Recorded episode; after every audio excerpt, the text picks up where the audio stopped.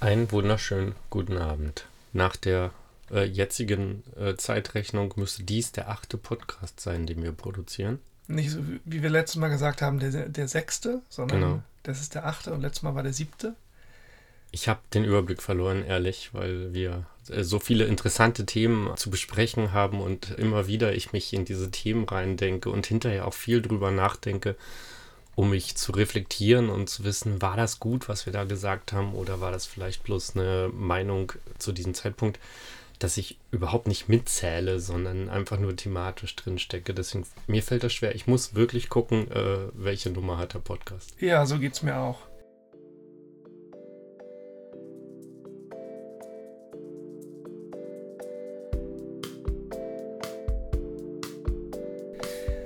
Ja, diesmal sind wir wieder zu zweit, weil wir haben uns wieder ein Thema ausgesucht, über das wir reden wollen.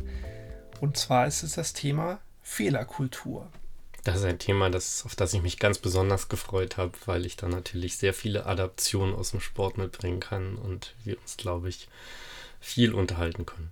Ich habe eine Definition mitgebracht. Was bedeutet Fehlerkultur? Und zwar ist Fehlerkultur in Unternehmen bedeutet einfach, wie geht ein Unternehmen mit Fehlern, Pannen, Problemen und den daraus resultierenden Konsequenzen um? Wie Ja. geht eine Sportmannschaft mit Fehlerpannen, Problemen und den daraus schlechten resultierenden Ergebnissen um?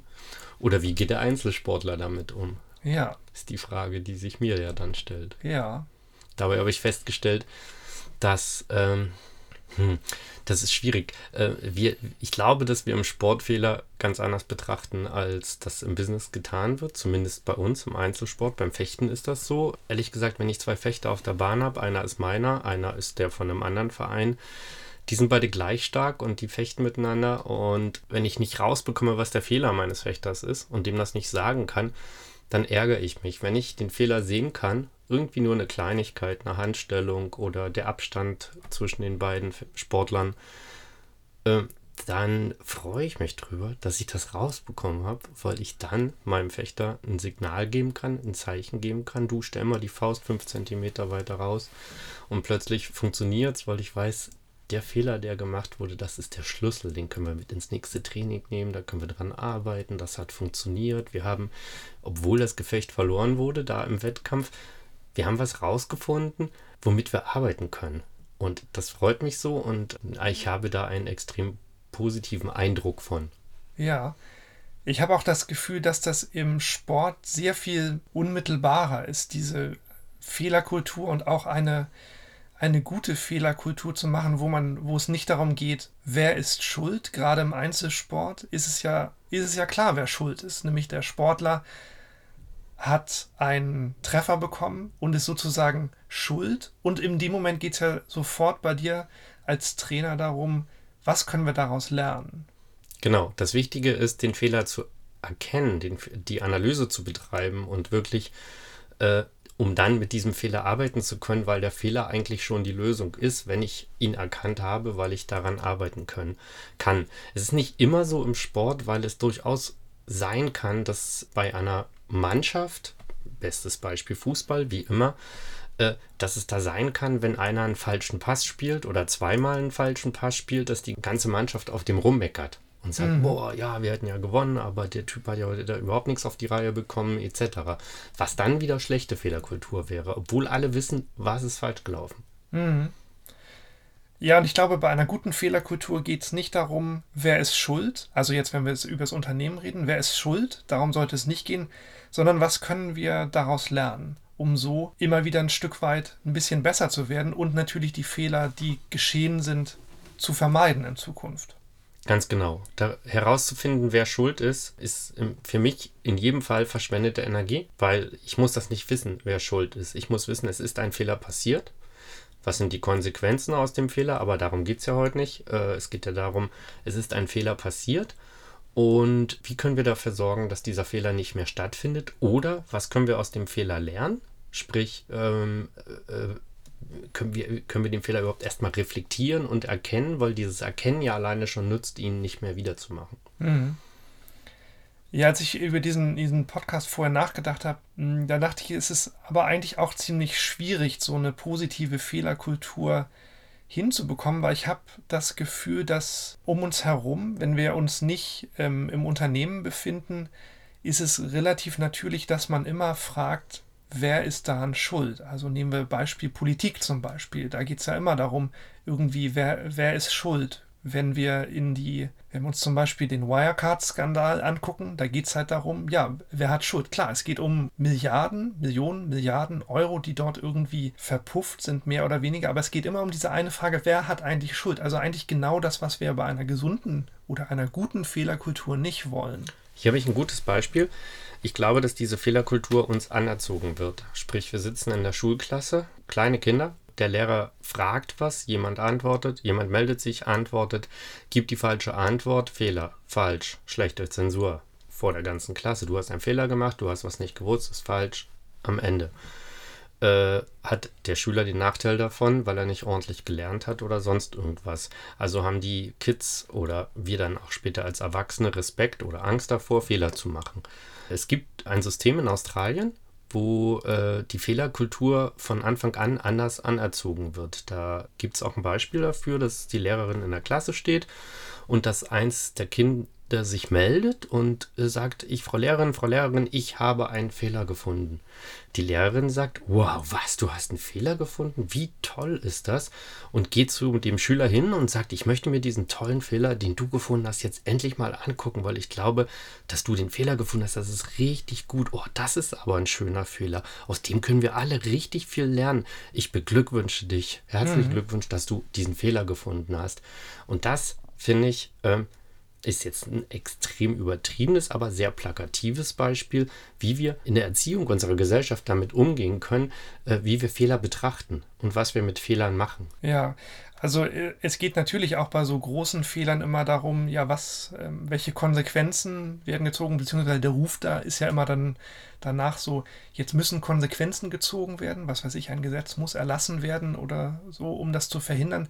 Aber ich finde, das ist immer so ein bisschen nachrangig und kommt immer hinter dieser Frage, wer ist denn eigentlich schuld? Und ich habe das Gefühl, so ähm, als Gesellschaft sind, wenn wir dann einen Schuldigen gefunden haben, dann ist die Diskussion zu Ende und die Konsequenzen, die dann daraus gezogen werden, das heißt, dass neue Gesetze erlassen werden oder sowas, das findet schon statt, aber darüber redet dann eigentlich keiner mehr. Ganz genau. Ähm, mir ist natürlich bewusst, dass dieses plakative Beispiel mit der Schule in Australien, dass das nicht auf das Erwachsenenleben immer anzuwenden ist. Fehler, die wir Erwachsenen, wie wir Professionelle machen, die können natürlich auch Menschenleben kosten oder äh, die können wirklich äh, Betriebe in den Ruin bringen oder äh, andere Dinge machen. Das, das ist nicht zu vergleichen. Dazu gibt es ja auch das Risikomanagement in Unternehmen, dass äh, da, wo Fehler entstanden sind, und das finde ich ist, glaube ich, eine ganz gute ähm, Funktion, Funktion vom Risikomanagement, da wo Fehler entstanden sind, dass man da an der Stelle weiterarbeitet und dass man daraus einen Risikofall kreiert und dass man äh, aus diesem Risikofall lernt, um im Prinzip eine Kontrolle anzufertigen, die immer wieder kontrolliert, ist es immer noch möglich, diesen Fehler zu machen? Oder ist die Möglichkeit abgeschafft durch Prozesse, die drumherum gebaut wurden, dass der Mensch oder die Person den Fehler nicht mehr machen kann. Mhm.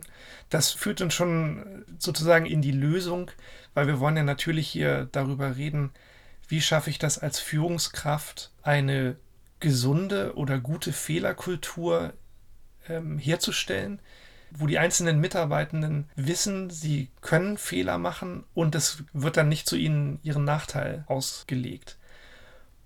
Und was du gerade gesagt hast, ist, glaube ich, schon so eins der ersten Sachen, was eine Firma machen kann, nämlich, dass man so eine Fehlerkultur im ersten Schritt wirklich institutionalisiert. Was heißt das? Das heißt zum Beispiel, dass man das einfach mal aufschreibt, dass es okay ist, Fehler zu machen. Schon steht es schwarz auf weiß irgendwo geschrieben. Und dann geht es darum, dass man Prozesse dafür entwickelt und dass man schaut, in dem Unternehmen, wo gibt es Dinge, wo wir Fehler von Mitarbeitenden bestrafen und ganz konsequent das wandelt von einer Bestrafung hin hin zu einem ähm, zu einer Untersuchung, um zu gucken, was kann die Firma daraus lernen. Ganz genau. Es gibt äh, ja diese beiden Sorten von Fehler, die gemacht werden. Die einen sind Fehlerwiederholungen und die dann aus Nichtbeachten der Regeln oder äh, aus Schlampigkeit sozusagen entstehen und die ähm, wiederholt passieren, äh, das ist natürlich eine andere Sache als ein Fehler, der unabsichtlich passiert. Ich finde auch eine Methode für einen Vorgesetzten ist, dem Team zu zeigen, dass man selbst auch Fehler macht. Man ist ja nicht frei von Fehlern und diese Fehler auch klar und ehrlich und deutlich anspricht und sagt, hier habe ich was falsch entschieden oder hier habe ich was falsch gemacht. Das hat leider dazu geführt, dass es einen negativen Einfluss auf die und die Sache gab und das dem Team vorzuleben. Ja, ich glaube, das ist einer der einfachsten und stärksten Möglichkeiten, wie man als Vorgesetzter seinen Mitarbeitenden zeigen kann, dass es okay ist, Fehler zu machen, indem man einfach selber sich so ein Stück weit vulnerabel zeigt und halt sagt, wann hat man Fehler gemacht und dann aber auch zeigt, was habe ich denn selber daraus gelernt oder vielleicht sogar noch einen Schritt früher, dass man halt diese Überlegung, was habe ich daraus gemacht, ein bisschen öffentlich führt und halt sozusagen laut überlegt, so was kann ich daraus lernen, was sollte ich daraus lernen. Ähm, und dann sehen die Mitarbeitenden so, oh, mein, meine Vorgesetzten, die können Fehler machen, die geben das zu und lernen daraus. Das ist ja eine ganz starke, eine ganz starke Vorbildfunktion, die man da hat. Genau, als Trainer im Sport mache ich das auch oft so bei den Lernenden, dass ich zu denen hingehe und sage, diesen Fehler, den du da machst, den kenne ich den habe ich, als ich in deinem Alter war, auch immer gemacht. Mhm. Und deswegen weiß ich so genau, dass das ein Fehler ist. Und deswegen, äh, dann, dann ist das Kind oder der Jugendliche oder die Jugendliche viel mehr motiviert zu sagen, alles klar, der weiß, wovon er spricht, der kennt diesen Fehler, der ist menschlich, dann ist man auch nicht so demotiviert, dann gebe ich mir mehr Mühe, diesen Fehler an mir selbst zu beseitigen und das besser zu machen. Mhm. Ja, damit wir nicht ganz so theoretisch jetzt über Fehlerkultur daherreden, habe ich nochmal ein Beispiel mitgebracht oder ja, mehrere Beispiele. Ein ganz konkretes, auch aus einer ganz anderen Welt mal, die dritte Welt. Nein, äh, es ist, sind natürlich immer noch zwei Welten, es ist immer noch aus der Arbeitswelt. Und zwar ist das ein Beispiel dazu, wie ein Unternehmen die Fehlerkultur aktiv wandeln kann. Und zwar ist das ein Beispiel aus der Fliegerei. Ein bisschen kurzer technischer Hintergrund dazu. Wenn ein Flugzeug auf dem Boden steht und die Türen geöffnet werden sollen, müssen die Türen immer in die Parkposition gestellt werden. Weil was passiert sonst, wenn man sie öffnet? Dann kommen diese Rutschen da raus. Und wenn die Rutschen erstmal raus sind, ja, dann sind die raus, die kann man nicht einfach Luft ablassen, wieder reinstopfen und weiterfliegen. So funktioniert das nicht, sondern dann wird die Tür halt ausgetauscht. Das ist unglaublich teuer und das war früher ein Fehler, wenn das Flugbegleiterinnen passiert ist, dann kriegten die eine Abmahnung. Und das hat sich gewandelt hinzu, dass es keine Abmahnung mehr gibt, sondern dass sich stattdessen die Vorgesetzten von äh, der Person, der das passiert ist, mit dieser Person hinsetzen und überlegen, wie konnte das passieren. Der Grund dafür ist, ist, weil die Fluggesellschaft ein Konzept anwendet, das nennt sich die Just Culture, wo davon ausgegangen wird, dass solche Fehler passieren, weil in der Organisation drumherum etwas nicht ganz richtig ist. Und was dann zum Beispiel geguckt wird, ist, ist das zum Beispiel der sechste Flug äh, dieser Flugbegleiterin, der jetzt schon an diesem Tag passiert? Sind die müde, sind die überarbeitet, sind die Flüge vielleicht zu früh losgegangen? War Hektik in der Kabine, weswegen halt dieser Fehler passiert ist? Mhm.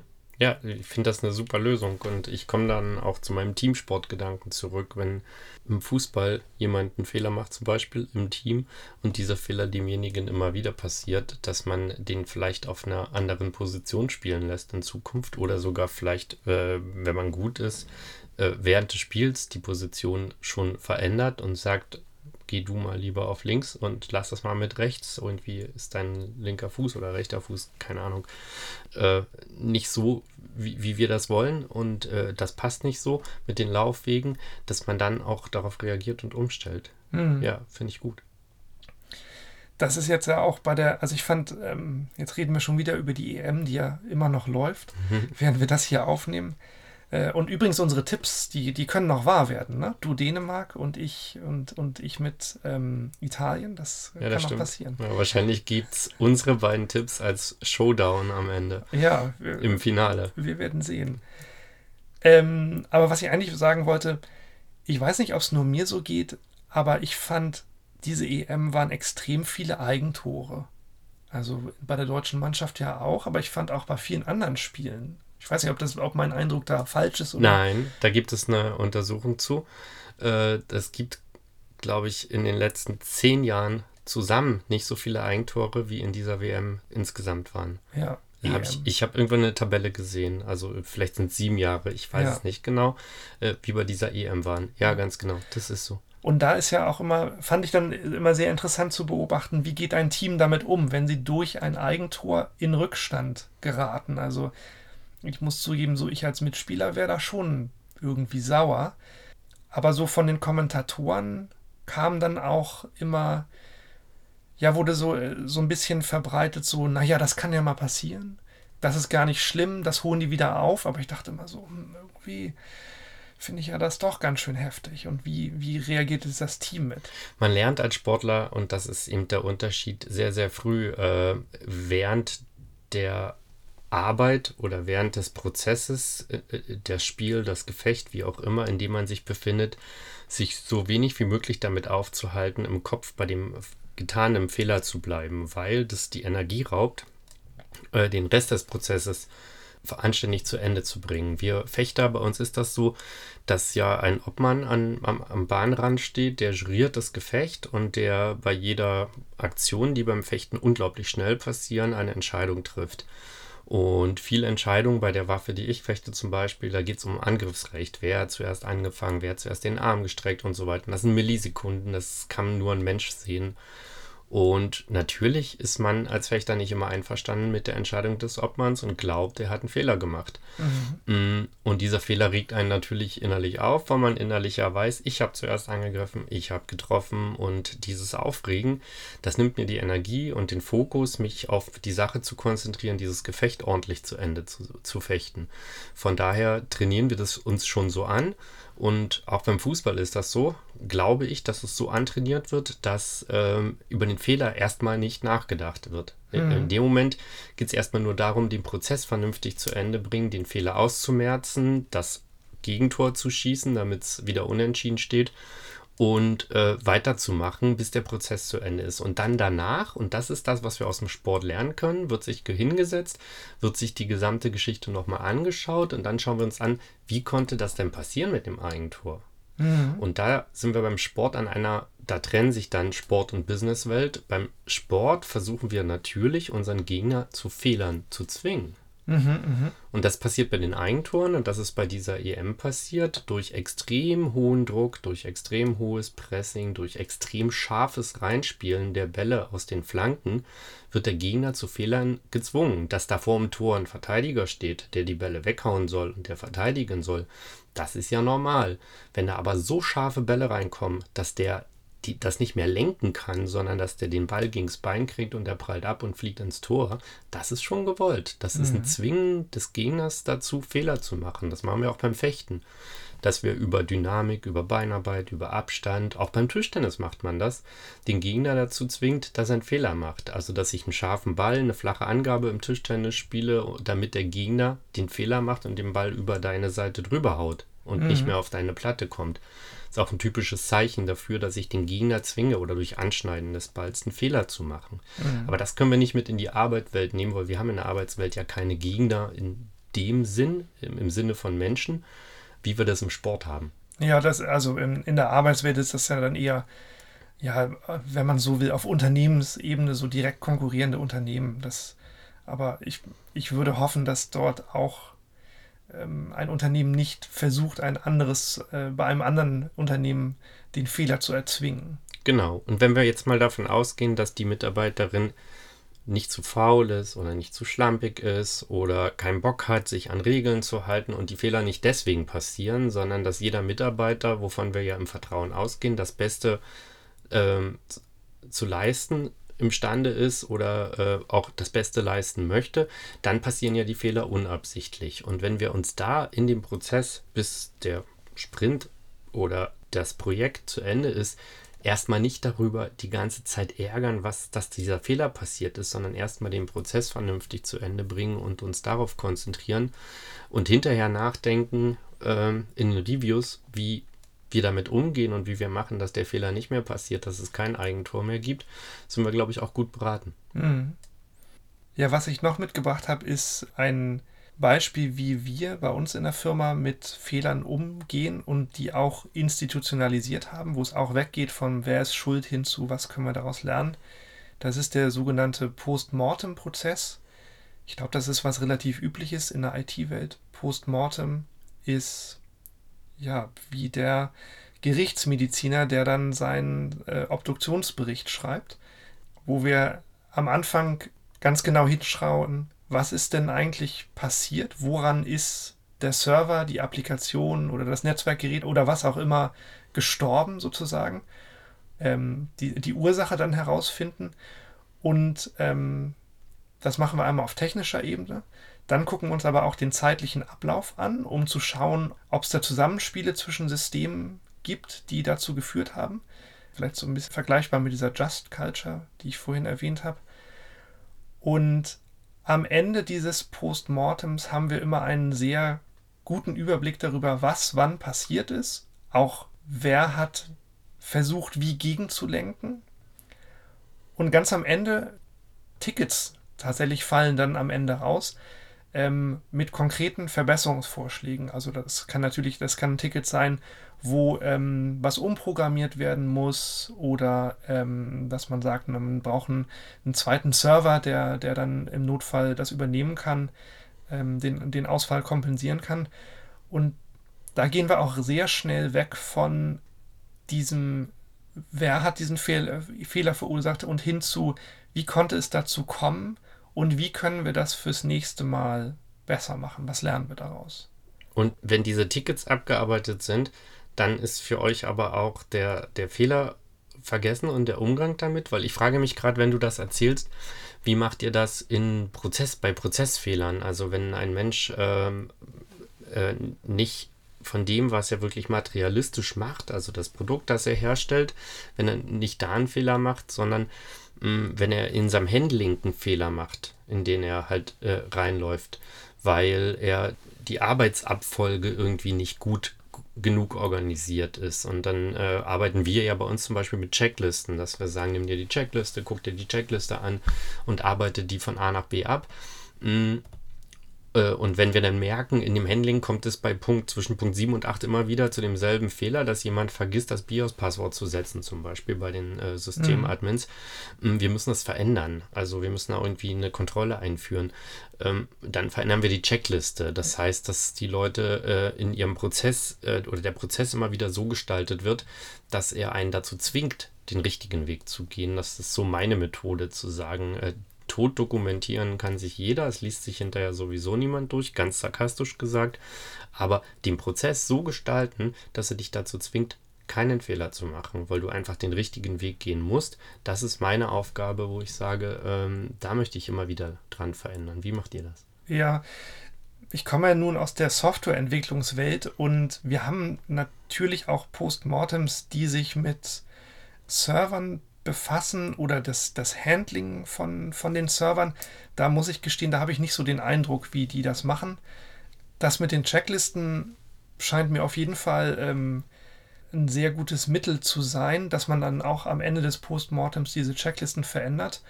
Ähm, wenn wir wieder in die Flugwelt gucken und dann ins Cockpit gucken, die arbeiten ja nur mit Checklisten. Das ist ja das Einzige, was die, was die die ganze Zeit halt ähm, abarbeiten. Und ich äh, würde mir wünschen, ich weiß es nicht genau, dass dort, wenn, wenn dort halt Fehler auftreten, wenn die merken, dass dort was, was schief geht, und das muss ja jetzt, äh, auch wenn wir über Postmortems geredet haben, hoffentlich äh, kommt es nicht zu einem schweren Unfall, aber wenn dort halt Kleinigkeiten nicht rund laufen, dass sie dann entsprechend Feedback geben und diese Checklisten dann verändert werden. Das scheint mir schon gerade für so Abläufe genau das Richtige zu sein. Okay, dann stelle ich dir die Frage anders. Wenn äh, einer von, äh, also ihr habt ja unterschiedliche Arten zu programmieren. Ne? Es gibt ja auch so Linus-Programmieren, wo man sich an bestimmte Codexe hält, wie rein der Code ist oder wie man das nachvollziehen kann. Und jemand hat wieder eine andere Art zu Wasserfallprogrammierung und so weiter, äh, äh viel abzusichern, viel Code zu schreiben und so weiter. Und wenn da jemand immer dazu neigt, das nicht so zu machen, wie es eigentlich sein soll und dadurch Fehler auftreten, mh, mm, dann kannst du ja nicht äh, irgendwie was Neues programmieren, damit er das endlich richtig macht. Dann macht der Mensch ja einen Fehler und der macht das nicht so, wie es das Team gern hätte oder wie es die Guidelines in der Firma äh, wollen. Wie bekommst du denjenigen dazu, wenn er programmiert, sich immer wieder daran zu erinnern, oh, wir haben eine Guideline, wir wollen das eigentlich äh, so und so machen, wir wollen nach diesen Standards programmieren. Wie arbeitest du mit dem Menschen, der, der den Fehler macht? Du versuchst mir zu sagen, dass ihr die Fehler, die passieren, wegautomatisiert. Ich will aber gern zu den menschlichen Fehlern hin. Hm, ja, okay, verstehe. Ja, Menschen sind keine Maschinen, die kann man nicht umprogrammieren. Aber in dem Moment, wo wir, hm, wenn wir so, genau solche Guidelines haben, wie wollen wir denn eigentlich programmieren? Welche Sicherheitsnetze wollen wir dort immer einbauen? Wenn das nicht passiert, dann ist das auf jeden Fall ein Gespräch, was ich als Vorgesetzter mit den Mitarbeitenden führen muss und darauf hinweisen muss im ersten Schritt auf das, was wir aufgeschrieben haben, also auch wieder was Institutionalisiertes ähm, in dem Fall. Und ja, wieder da sollte es natürlich nicht darum gehen zu sagen, du, du, du hast den Fehler hier so gemacht, sondern ähm, ja, durch ähm, Erkennen dass der, dass der Mitarbeitende selber erkennt, wodurch dieser Fehler entstanden ist und das nachvollziehen kann, damit der oder diejenige dann halt zu der Einsicht kommt, dass eine Änderung bei sich selbst das richtige Mittel wäre, um diesen Fehler in Zukunft zu vermeiden. Ja, genau. Hm, ich glaube da, also ich denke da tatsächlich schon und auch mit meinem Team einen Schritt weiter, weil ich glaube, dass wenn die Guidelines nicht beachtet werden oder die Checklisten nicht beachtet werden, dass die dann nicht gut genug sind. Und vielleicht ist die Checkliste gut genug, vielleicht steht da alles richtig drin, aber dann ist die Kommunikation, wie die Checkliste ähm, an den Mitarbeiter oder die Guidelines an den Mitarbeiter herangebracht werden, vielleicht ist das dann nicht gut genug. Also vielleicht stimmt der Prozess dann immer noch nicht im Arbeitsalltag. Mhm. Vielleicht muss ich dann die ganz plakatives Beispiel, die Guidelines ausdrucken auf ein großes DIN A1-Poster und an die Wand hängen in dem Büro von dem Mitarbeiter oder von den Mitarbeitern, die da sitzen und die sich nicht dran halten. Oder vielleicht muss ich ähm, Code-Reviews machen, äh, viel öfter mit denjenigen und äh, oder in viel kürzeren Abständen, um zu sagen, äh, den an dem Prozess müssen wir ähm, äh, öfter ran und kurzfristiger ran, damit du nicht immer wieder da reinläufst oder so. Vielleicht muss ich den Prozess für die Mitarbeitenden ändern, damit sie ähm, sozusagen sich daran gewöhnen, dass sie sich an diese Guidelines halten. Also ich habe auch so einen Fall, bei uns ist das mit ähm, Rechner aufsetzen für die Mitarbeiter. Das ist halt relativ komplex, weil das über einen Server gemacht wird und jeder Mitarbeiter kriegt andere Programme und andere Einstellungen eingespielt. Und ein paar Sachen müssen einfach beachtet werden, dass äh, immer die ab neuen Updates mit drauf sind, auch von den äh, Betriebssystemen und BIOS-Einstellungen und so weiter. Und das wird halt häufig vergessen. Dann stehen wir am Einstellungstag da und müssen das alles nachholen, wenn wir das mhm. Gerät an den Mitarbeiter übergeben. Das ist dann immer sehr ärgerlich, weil das sollte eigentlich laut Checkliste abgearbeitet sein und fertig sein. Und ähm, da habe ich mich halt, äh, da gibt es halt auch so zwei unterschiedliche Charaktere. Die einen, die machen das gar nicht so oft, diese Rechner installieren und die regen sich dann auf, dass es alles viel zu kompliziert ist und dass der Prozess doof ist. Mm, und die anderen machen das ständig. Die brauchen auch die Checkliste gar nicht mehr, weil die das so oft machen. Und für die ist der Prozess einfach. Und mhm. ich habe jetzt so das Problem, ich möchte das ja zum Beispiel auch ab und zu mal machen, wenn Not am Mann ist und wenn vom Personal niemand da ist. Und dann, ich gebe ich ganz ehrlich zu, ich mache es auch nicht so oft. Äh, und ich kann das dann auch nicht. Mhm. Muss man ja wirklich die Leute ranholen, die das ganz oft machen. Und meistens sind es leider die Azubis. Mhm. Und die erzählen mir dann, äh, wie es geht. Mhm. Und wenn ich das dann wieder ein, zwei, dreimal gemacht habe, bin ich drin in dem Prozess und erkenne dann, ah, der ist gar nicht so schlecht. Aber die Mitarbeiter, die das nicht so oft machen, weil sie es auch nicht müssen, weil sie auch andere Aufgaben haben und so weiter, die dann eben mal anspringen können, für die ist der Prozess nicht klar. Der ist nur für die Leute klar, die ganz häufig damit arbeiten. Ja, ja. Und dann gibt es halt wieder dieses Vorhalten von Fehlern. Ihr macht euren Prozess, der ist nicht gut und deswegen ist das doof. Nee, du hast, machst den Fehler, du machst das nicht so oft und deswegen ist das doof. Und da bin ich halt gerade dabei, äh, darüber nachzudenken, wie wir, wie wir das klarziehen können, dass wir sagen können, das stimmt, der Prozess ist anscheinend nicht gut, wenn das nicht ein ITler mit Erfahrung machen kann, der das nicht so oft macht, dann muss das klarer aufgeschrieben werden, dann müssen wir eine andere Kommunikationsform finden, dann äh, müssen wir an dem Prozess so lange rumbauen, bis der Kollege sagt, damit, oder ich das sage, damit kann ich arbeiten. Ich kann blind ohne eure Hilfe diesen Arbeitsschritt machen. Und andererseits muss man sich natürlich auch häufiger damit beschäftigen. Und so findet man zusammen von beiden Seiten und äh, bekommt da äh, eine Fehlerkultur rein, wo man sagen, siehst du, daraus haben wir gewonnen. Mhm. Der Prozess ist jetzt so gut, dass wenn wir zum Beispiel einen neuen Kollegen bekommen, dem kann ich sagen, du Rechner aufsetzen, guckst du dir da die Checkliste an, zeigst, lässt du dir einmal zeigen, dann kannst du das total gut machen. Und dafür ist das ja auch wichtig. Ja. Dazu fällt mir ein, als, als wir noch zusammengearbeitet haben und du, äh, da warst du der einzige Administrator und immer wenn du im Urlaub warst, dann war so, oh Gott, Rechner aufsetzen. Und da hast du das nämlich gemacht. Da hast du so angefangen, so eine, so eine Checkliste zu machen. Da musste man wirklich nur copy-pasten, genau das machen, was da drin stand. Gar nicht nachdenken, sondern einfach das machen, was Alex aufgeschrieben hat. Und dann, dann hat das auch geklappt. Ja, das genau. Das, das ist äh, wirklich äh, klar, einfach, simpel und äh, das ist halt wie im Flugzeug, ne? Ja, ja. Aber was mir eben dann noch zu dem, zu dem Beispiel, was du mich gefragt hast, einfällt, ähm, und wo du gerade sagtest, so, dass Code-Reviews spielen ja auch eine Rolle. Und eigentlich, wenn der Code da reingekommen ist, der eigentlich gar nicht unseren Standards entspricht, dann ist auch irgendwo was schon im Prozess falsch. Also nicht der Mitarbeitende, der diesen Code nicht so geschrieben hat, wie wir das gerne möchten, sondern dann ist ja noch viel mehr schief gelaufen. Nämlich irgendwie der Code-Review-Prozess hat ja offensichtlich auch gar nicht funktioniert. Und wenn da dann zwei Leute eigentlich noch den Code, der da äh, geschrieben wird, nochmal reviewen sollen und das kommt dann beide Male durch, dann, hm, was ist denn dann eigentlich mit diesem Code-Review-Prozess? Ist der, also gucken die sich das überhaupt an oder winken die das einfach nur durch? Und da ist dann ja schon ein guter Ansatz wieder, um zu schauen, so muss ich da eigentlich den Prozess äh, verändern? Liegt es am Prozess? Genau.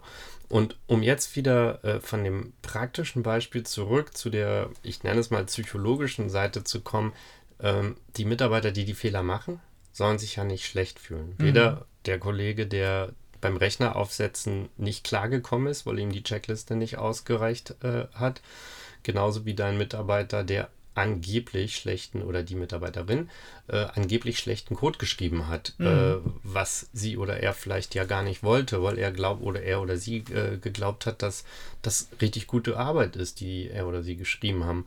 Und mh, hm, deswegen ähm, müssen wir halt lernen, äh, uns häufiger, glaube ich, zu reviewen und hinzusetzen und zu sagen, also da kommen wir dann auch wieder, das hat Michael im letzten Podcast schon gesagt, das hängt alles so sehr zusammen. Dann kommen wir halt auch wieder in diese Feedback-Schleife, wo mhm. wir sagen, äh, wir müssen viel, viel öfter das Feedbacken, ohne dass es ein negatives Gefühl gibt, womit wir dann zu den One-on-Ones kommen. Wenn man das mhm. einmal die mhm. Woche macht, dann fühlt es sich halt nicht so schlimm an. Ähm, wenn man mal gesagt kriegt, du, das, äh, die Woche, wir wollen es eigentlich anders machen, äh, wollen wir uns nochmal zusammensetzen, brauchst du Hilfe? Ähm, ich biete dann ganz häufig Pair-Programming an, dass ich sage, dann setze ich doch nochmal mit dem Senior Admin zusammen und dann macht ihr das beide nochmal zusammen, dann wirst du sehen, warum das besser ist, wenn wir es so machen. Hm, ja, und damit schließen wir halt wieder die Schleife zu unseren anderen Themen. Ja, genau, ja. Ja, eine, eine Möglichkeit noch, um auch Fehler im Vorfeld zu umgehen, sind nicht, äh, die, nicht die Postmortems, die danach passieren, sondern die Premortems, wo man sich im Team überlegt, bevor man anfängt, irgendein Projekt anzufangen, was könnte denn eigentlich hier schieflaufen? Woran könnte das Projekt scheitern? Und dadurch, dass man sich das bewusst macht, kann man ja sich dann schon über, überlegen, welche Strategien können wir in, entwickeln oder welche Möglichkeiten haben wir, damit das Projekt gerade nicht an diesen Dingen scheitert. Das ist nochmal eine interessante Erfahrung, sich vorher darüber Gedanken zu machen, gerade auch in so einem Softwareprojekt und führt auf jeden Fall zu ähm, einer viel höheren Qualität an der Software, die man da schreibt und auch ein Stück weit zu einem größeren Selbstvertrauen für so ein Team, wenn sie halt so ein Projekt angehen, wenn sie schon wissen, so wo sind die Knackpunkte, woran könnte es scheitern. Das ist so ein bisschen wie das Risikomanagement, was du ganz am Anfang erwähnt hast vom Podcast. Ähm, das ist ja, sind ja auch Leute, die sich immer angucken, so was könnte denn eigentlich schieflaufen. Ja, ich glaube auch, dass die, äh, wenn man das wirklich häufiger macht, dass die Postmortems oder dass die Pre-Mortems von den Postmortems sich ernähren. Mhm. Weil wenn man viele Postmortems macht, kann man die Ergebnisse und die Analysen, äh, warum man Fehler gemacht hat und wie das passieren konnte, in die Pre-Mortems mit reinnehmen und kann dann sagen, ja, es könnte eventuell daran scheitern, dass das und das falsch gemacht wird, weil das hatten wir im Projekt XY im Postmortem rausbekommen. Ja. Das Gute, wenn man diese ganzen Pre-Mortem und Postmortem verschriftlicht, ist es auch sehr einfach für ähm, Entwickler, sehr viel Erfahrung zu schöpfen aus der Firma, ähm, was ist in der Vergangenheit passiert, sogar bevor sie da waren, weil wenn alles gut dokumentiert ist und das da drin steht, dann können sie die Fehler von früher nochmal nachlesen, was ist da passiert und so ganz schnell lernen, und ähm, ganz schnell dazu kommen. Und du weißt ja, ich glaube ja nicht, ich glaube, Entschuldigung, wenn ich reingequatscht habe, aber ich glaube ja nicht an gute Dokumentation. ich bin ja nicht so der Typ, der Dokumentation liest, sondern äh, ich ärgere mich, wenn der Prozess nicht funktioniert, wenn ich an mir selbst merke, der Prozess ist so schlecht, dass da, man muss da einen Fehler laufen und bin dann eher der aktiv den Prozess verändert, weil ich glaube wirklich, äh, das ist vielleicht ein Fehler von mir ähm, keine Dokumentation oder ganz wenig, nur im Notfall Dokumentation zu lesen. Äh, ich bin äh, ja, immer jemand, der, der lieber probiert und herausbekommt und sich dann äh, versucht, den, den Prozess zu verändern. Das beste Beispiel sind Bedienungsanleitungen von Fernsehern. Ja. Da muss ich mir einfach die Fernbedienung nehmen und das Ding selbst programmieren. Ja, es kann sein, dass ich es dreimal machen muss, weil ich es irgendwie versaue mittendrin und hätte ich die Anleitung gelesen, hätte ich es nur einmal machen müssen. Aber ich habe auch eine Menge gelernt dabei und daran kann man auch erkennen, wie gut man durch Fehler lernen kann, weil dann kann ich das Ding halt auch blind programmieren. Das stimmt, ja. Möchtest du noch mal zusammenfassen, was unsere Hörerinnen und Hörer mitnehmen können äh, für ihre Fehlerkultur? Also die Dinge, die sie wirklich aktiv gestalten können.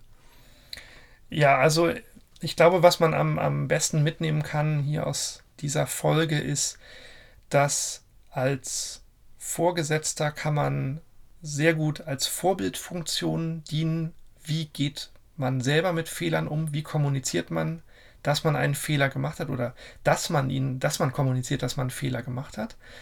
Wie man das kommuniziert, kann man ja sich dann überlegen, ob man das in einer großen Runde macht oder ganz individuell.